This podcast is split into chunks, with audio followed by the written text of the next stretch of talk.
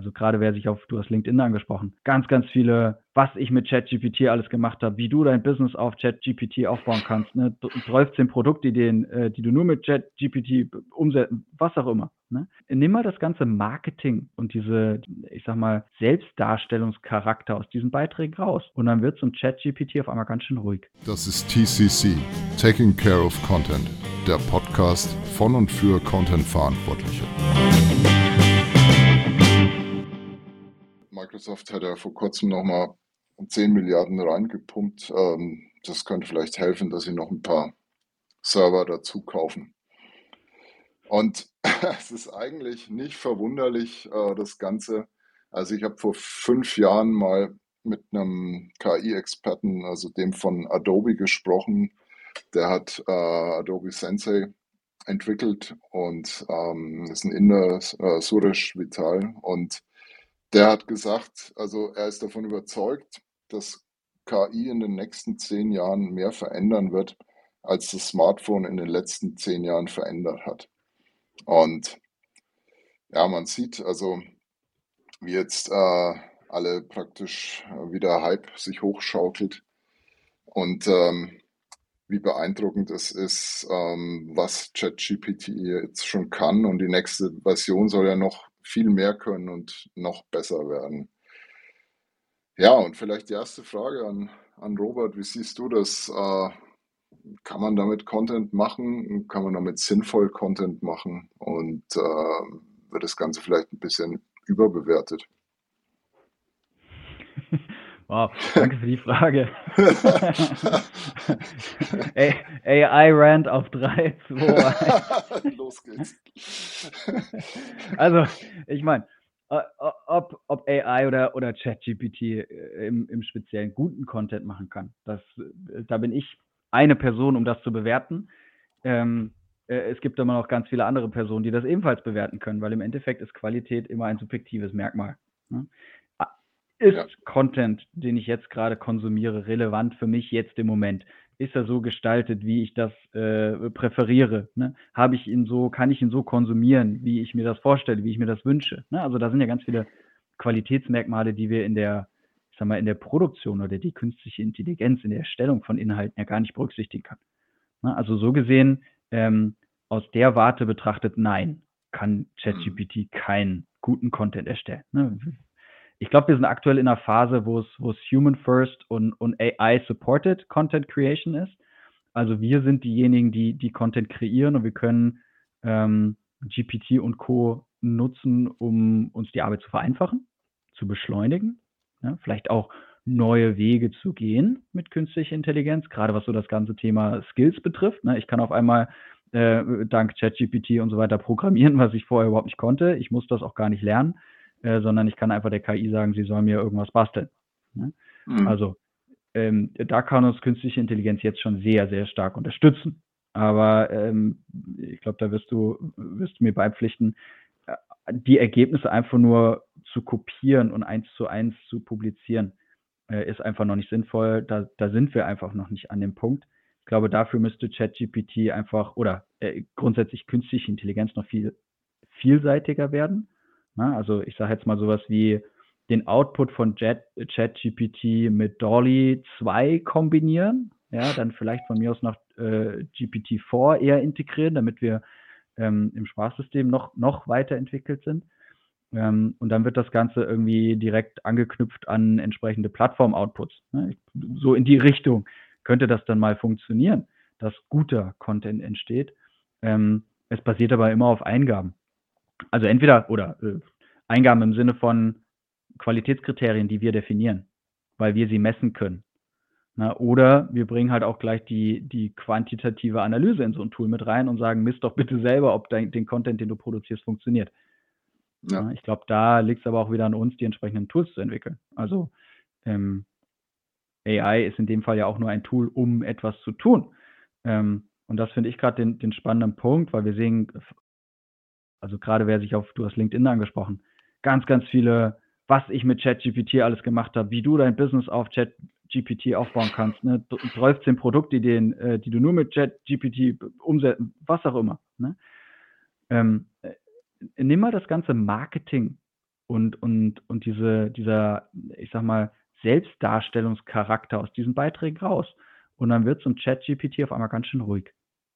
Hm. Weil die Sache ist, wir sind ganz, ganz schnell verleitet durch unsere Bubble, diese Use Cases zu sehen und sofort quasi unsere eigenen Ideen zu entwickeln und sagen, oh, wie kann ich, wie kann ich diesen Use Case von der Person auf meine aktuelle Situation adaptieren oder hey, das können wir für uns kopieren und hey, das brauchen wir auch. Aber was wir überspringen, ist überhaupt mal die Reflexion und die Ruhe zu haben, um zu sagen, was ist eigentlich unser Problem, das wir mit Hilfe von künstlicher Intelligenz möglicherweise schneller und besser lösen können. Also überhaupt unseren eigenen Use Case mal zu definieren. Ich glaube, da sind wir einfach gerade krass in einem Hype und lassen das lassen, lassen uns so ein bisschen blenden, was da viele First Mover einfach an mit Verlaub geilem Scheiß machen damit. Das ist cool, mhm. aber es ist für uns vielleicht an vielen Stellen einfach völlig irrelevant. Es ist schön zu sehen und es zeigt das Potenzial, aber es ist in vielen Fällen einfach völlig irrelevant für uns. Und ich glaube, immer wenn wir über einen Hype sprechen, dann verweisen wir ähm, einfach mal mit einem mit einem Seitenblick auf den Garten Hype Cycle, um zu gucken, was eigentlich nach dem Hype passiert. Ähm, und das ist ein ziemlich tiefer Fall und ein harter Aufschlag. Äh, und ich glaube, das könnte so eine Situation sein, wo wir überhaupt anfangen zu verstehen, was wir noch gar nicht verstanden haben über JetGPT. Und ich kann mhm. heute gar nicht sagen, was das ist.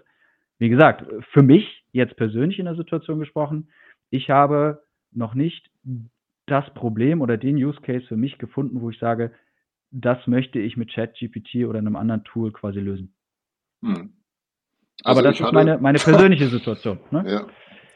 Also ich hatte tatsächlich schon den Use Case. Ich hatte noch nicht einen Auftrag über ein Thema, das wurde viermal geändert und es war ein Thema, von dem ich eher nicht so viel Ahnung hatte. Und ich habe mal ChatGPT dazu gefragt und ich sage mal so als erste Orientierung, was ist das eigentlich, über was ich da schreiben will und ja. äh, welche, welche Punkte könnten da wichtig sein, war es auch wirklich super. Mhm. Ähm, man muss aber halt immer bedenken, wenn man jetzt den Text selbst dann mal genauer anguckt, es ist halt wirklich, ja, irgendwie generisch. Ja. Ähm, es ist teilweise alt. Ähm, du weißt halt nicht irgendwie, das Material, mit dem ChatGPT trainiert wurde, ist halt von 2021. Also sowas wie äh, aktuelle Studien dazu finden, mal gucken, ob das überhaupt noch stimmt, was da rauskommt, ist halt mhm. unerlässlich. Und ähm, es ist aber trotzdem, also ja, wie du sagst, Copy-Paste und raus damit ist nicht drin. Aber es ist trotzdem ein guter Start und ein schnellerer Start als sonst, ähm, wenn man sich alles erstmal irgendwie mühsam zusammen recherchieren muss. Und ähm, ja.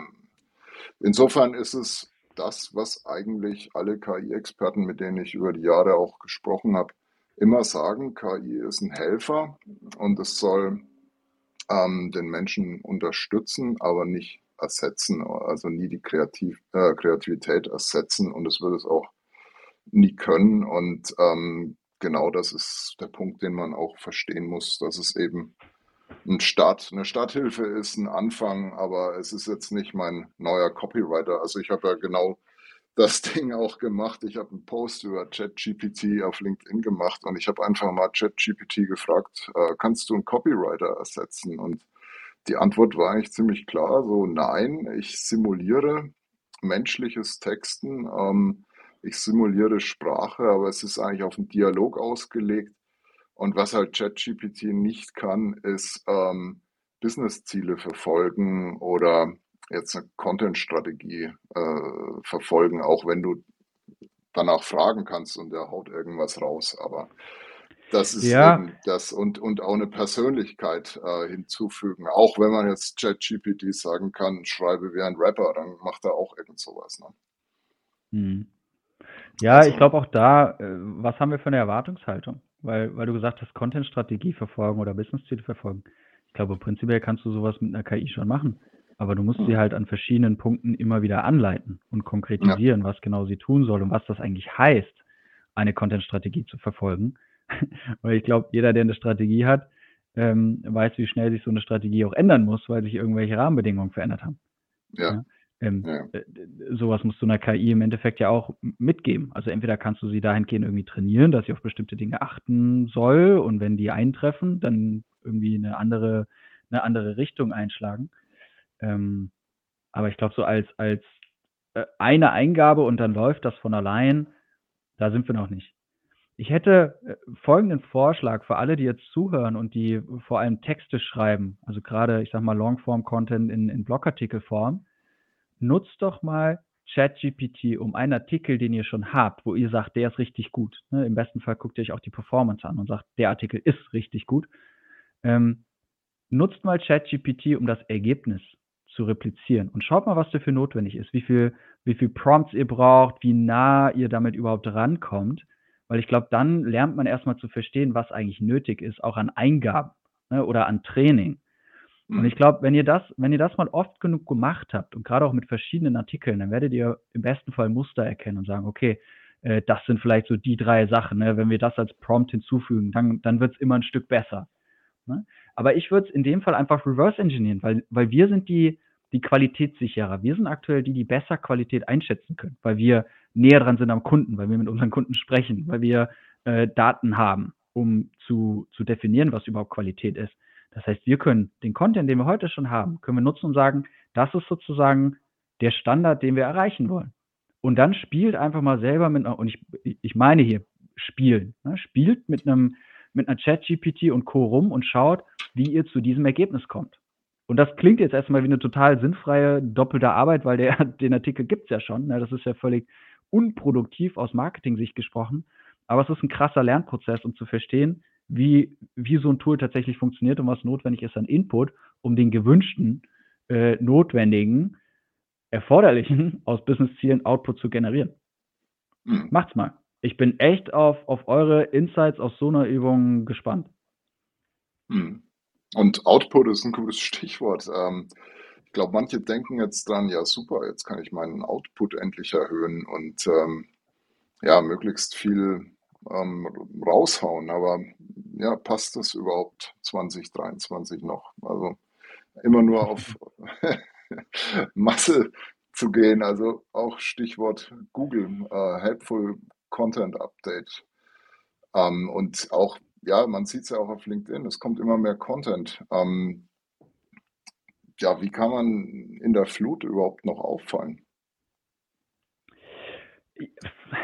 Also, da ist jetzt viel persönliche Meinung in meiner Antwort drin, glaube ich. Ähm, weil ich glaube, da können wir grundsätzlich mal äh, Kontext definieren. Ne? Weil, ich sag mal, du bist ein internationales Unternehmen, vielleicht ein E-Commerce, du hast Produktbeschreibungen, ähm, die du irgendwie in, in 13 Sprachen produzieren musst das macht total viel Sinn, da mit irgendeiner künstlichen Intelligenz, äh, sei es jetzt irgendwie Textfüllung oder aus Produktmerkmalen Produkttexte schreiben oder eben was äh, äh, NLP-mäßiges, ähm, da macht sowas Sinn und dann brauchst du auch einfach die Massenproduktion, ne, weil du einfach den ganzen Content brauchst. Und das ist meiner Meinung nach überhaupt nicht verwerflich, weil es sind verschiedene Produkte, äh, es sind generische Texte, die auch generisch sein dürfen, weil diese. Produkte an ganz vielen Stellen verkauft werden, aber es sind trotzdem die gleichen Infos, die für den Kunden notwendig sind.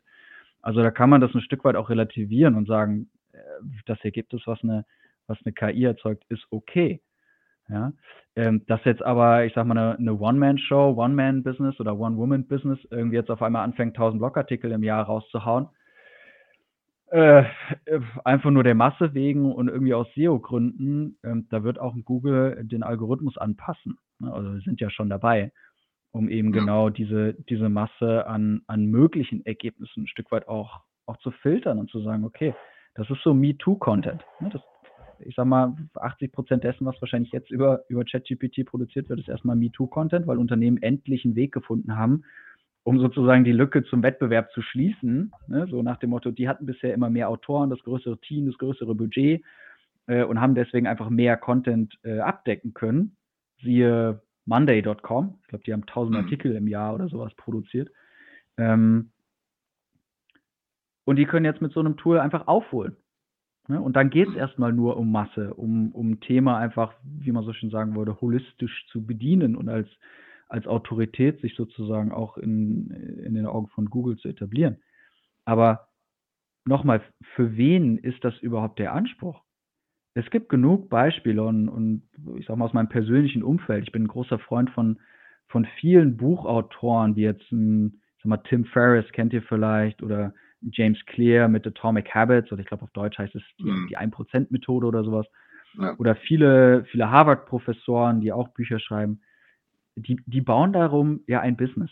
Ne, also ich, ich bleibe jetzt mal äh, speziell bei diesem äh, One-Woman, One-Man-Business ja, mit kleinem Team, sei mal dahingestellt. Aber die haben ja überhaupt keinen Bedarf an so einer Masse an Content. Ich meine, so ein, so ein durchschnittlicher Podcast von dem Tim Ferriss geht zwei Stunden oder sowas. Und ich glaube, da kannst hm. du andere Podcaster hinzuzählen, ob das jetzt ein Huberman Lab ist, ob das ein, ich überlege gerade, äh, von mir ist auch ein Whoop Podcast, ganz, ganz viele auch im B2B-Bereich. Die machen einfach innerhalb von einem Podcast so viel Qualität, indem sie mit einer Person sprechen, indem sie einen Austausch haben, ne, indem sie auch mal nach links und rechts gehen, thematisch sozusagen, ähm, was eine, wo eine GPT äh, niemals auf die Idee kommen würde, weil das vielleicht gar nicht äh, verbunden ist in ihrem neuronalen Netzwerk. Mhm. Ja? Und, und das ist meiner Meinung nach halt so dieser einzigartige Content, der völlig ausreicht. Und wenn du zwölf richtig gute Podcast-Episoden im Jahr sozusagen produzierst von mir aus, dann kannst du aus diesen zwölf zwölf Blogartikel machen. Mit zwölf Blogartikeln bist du bei Google, hast du bei Google genauso Chancen, sichtbar zu sein, äh, wie mit 120, wie mit 1200. Die Frage ist immer dein Kontext. Ne? Was verkaufst du? Was sind die Keywords? Wer ist die Zielgruppe? Wer sucht dich? Ne? Suchen dich überhaupt Leute? Bist du im, im Demand Generation oder im, im äh, wie sagt man, Demand Serving unterwegs? Ne? Mhm. Worum geht's denn? Ne? Und ich glaube, da wird es einen Shift geben, dass einfach diese Nachfrage zu bedienen eine Commodity wird. Das, das ist so MeToo-Content, das, das kann jeder, da wirst du wahrscheinlich noch nicht mal mehr äh, SEO machen können, weil das Google direkt in den Suchergebnissen anzeigen wird. Da klickt dann mhm. auch keiner mehr auf die Website. Ich glaube, der spannende Punkt wird eine Demand Generation sein. Mit neuen Ideen kommen und sagen, hey, was passiert eigentlich, wenn wir das und das miteinander kombinieren? Hast du schon mal drüber nachgedacht, dass das und das passieren könnte? Ne? Und, und, und da ziehe ich immer gern so den, den Vergleich zum Sport. Da komme ich her. Ähm, was sind sozusagen die Gegebenheiten? Womit können wir wirklich arbeiten? Also das ist so, so wissenschaftliches Denken irgendwie. Ne? Wie viel unserer Arbeit basiert eigentlich auf Annahmen mhm. und wie viel unserer Arbeit basiert auf Fakten, Dingen, die schon bewiesen wurden oder Dingen, von denen wir absolut 100% sicher sind, dass die so sind. Ja, da gibt es einen Begriff für, der nennt sich First Principle Thinking. Ähm, und das, das wäre sozusagen die zweite Challenge, auch mal zu gucken, wie viel von dem, was wir gerade im Marketing-Kontext oder im Business-Kontext tun, basiert eigentlich auf First Principles. Auf Dingen, wo wir sicher sind, dass das so ist. Und nicht auf Annahmen, die wir treffen, weil wir denken, das könnte unserer Zielgruppe gefallen oder das könnte ein tolles Produkt sein oder wenn wir auf der Plattform gehen, äh, dann passiert das und das. Hm? Wie viel unserer Arbeit basiert auf diesen First Principles und wie sehr sind wir eigentlich darum bemüht, solche Prinzipien auch zu erkennen. Also wie viele Fragen stellen wir denn überhaupt? Und da sehe ich ein Riesenpotenzial mit Content eher zu lernen, also über Content zu lernen, über unser Umfeld, über unsere Zielgruppen, über uns selbst, über unsere Arbeit, über, ich sag mal, wie wir, darüber, wie wir unsere Arbeit tun, darüber, wie wir Tools nutzen, um unsere Arbeit zu tun. Ähm, Content ist für mich ein Vehikel und kein, kein Ziel. Ja, genau. Also das, das reine Produzieren, ich glaube, das äh, sollten viele jetzt verstehen oder werden es vielleicht dieses Jahr verstehen, dass das reine Produzieren nicht das Ziel ist und auch äh, nicht unbedingt hilft, die Ziele zu erreichen. Und ich denke, äh, es ist sehr viel wichtiger als bisher, sich auch zu fragen, äh, was braucht unsere Zielgruppe und was können wir der Zielgruppe bieten, damit wir auch anders sind als die anderen. Also es ist ähnlich wie mit Stockmaterial, ähm, Bildmaterial. Wenn ich die hundertste Website aufmache als B2B-Anbieter, der irgendwie die üblichen Menschen mit Kopfhörern und in Business-Umgebungen abbildet, das nimmt schon gar keiner mehr wahr. Und ich glaube, ähnlich wird es auch mit, ähm, mit Texten und äh, allgemein Content passieren. Also wenn die Leute werden erkennen, okay, das sind die üblichen Sprüche, die man überall liest, das ist der übliche Content, den man überall liest und sie werden es irgendwann ausblenden wie, wie sie Werbung auch ausblenden. Da haben wir auch unsere Mechanismen entwickelt. Und insofern wird es auch dann immer sinnloser sein, solchen Content zu produzieren, also MeToo-Content. Und ja. deswegen sind eigentlich äh, Ideen gefragt und Empathie gefragt. Ja, definitiv. Eines meiner Lieblingsbeispiele ja. ist der Film Unfinished Business. Ich glaube 2015 mhm. oder so kam er raus. Ähm, Googelt mal die Werbung. Googelt mal die Werbung. Sucht euch mal die Werbung zu dem Film raus. ähm, ist mit, mit äh, so Leuten wie Vince Vaughn und Dave Franco und so. Ähm, geilste Kampagne ever. Was haben die nicht gemacht? Die haben diese klassischen Business-Stock-Fotos genommen und einfach ihre Köpfe draufgesetzt. Ja, also die haben das retuschiert. Ich glaube, das war damals eine Kooperation mit Getty Images. Ähm, und das Witzige war, Unternehmen haben das Stockfoto trotzdem benutzt. Die haben die, die Schauspieler darauf nicht erkannt. Und, und dann hat sich halt dieses Bild mit den Filmen überall verbreitet und das haben sie natürlich überall eingefangen. Ne? Ähm, und das ist halt der ganze Gag an der Sache. Es guckt keiner mehr drauf, was auf so Stockfotos drauf ist. Da ist einfach eine gewisse Blindheit schon da, weil man sagt, ja, Stockfoto, zack, Bild drauf, passt schon. Ne? Da, mhm. da macht sich auch keiner mehr äh, Gedanken über die Bedeutung eines Bildes oder über den, ähm, den kommunikativen Zweck eines Bildes. Ne? Was, was ist das Ziel der visuellen Kommunikation? Ich habe ein ganzes Buch dazu geschrieben im Ben, so, so gesehen. Mhm. Ähm, da, da, kann man ein bisschen mehr ähm, rausholen. Ne? Ich glaube, man muss auch ein bisschen mehr reintun, aber da kann man viel, viel mehr raustun, äh, rausholen. Und das war äh, perfekte, perfekte Werbung, ne? weil es auch ähm, um so einen ähnlichen Kontext in dem Film geht. Also guckt euch das mal an. Es gibt bestimmt auch eine Wikipedia-Seite zu dem Film oder so, wo das alles nochmal drauf ist. Ähm, herrliche Marketingkampagne, die einfach zeigt, wie bescheuert teilweise Stockmaterial verwendet wird. Mhm. Und also was ich auch noch glaube, ähm, ich denke, dass es auch wichtiger ist, ähm, beim Content zu verstehen, ähm, ja, die ganze User Experience. Also nicht einfach nur noch, hier ist der Blog und Content, sondern irgendwie Content halt ähm, entlang der User Experience zu schaffen, der das Ganze begleitet über alle Kanäle. Ähm, das wird halt deutlich wichtiger, dass ich an der richtigen Stelle ähm, auf dem richtigen Kanal bin und da auch zeige, ich, ich verstehe, wo du gerade bist und dass ich das Ganze halt auch mit den ganzen äh, Tools, die es so gibt, Daten und Marketing-Tools, dass ich das Ganze verstehe, weil das reine irgendwie, ich äh, veröffentliche mal einen Blogpost und dann ähm, ist mein Content Marketing abgeschlossen. Ich glaube, das wird nicht mehr funktionieren oder ich kaufe dann ein bisschen Traffic auf Google. Ähm, so die ganz einfache Nummer. Das ist äh, einfach, ja. ja. es sieht keiner mehr, glaube ich. Das ist ein weiteres Problem an, an dieser ja. ganzen Flut. Ja, ich finde es ein super spannendes Thema, auch aus, aus, äh, ich sag mal, meiner persönlichen Situation heraus eher so, so der, der Slow Content Movement zu folgen. Ich glaube, das gab es damals so als Slow, Slow Food Movement, äh, als, als Gegenreaktion auf Fast Food. Ähm, zu sagen, wie können wir denn mehr aus, aus weniger Content quasi rausholen? Und ich glaube, auch da kann uns künstliche Intelligenz, um den Bogen jetzt zu schließen zur, zur eingangs gestellten Diskussion, ähm, unseren bestehenden Content zu, zu nutzen. Ne? Also wir haben vielleicht äh, bite-sized äh, Content, den wir an ganz, ganz vielen verschiedenen Stellen distribuieren können und, und nutzen können, um Diskussionen zu starten, sei es jetzt über einen Tweet oder einen Twitter-Thread oder ähm, äh, ein Insta-Reel oder ein LinkedIn-Post oder was auch immer es dann ist.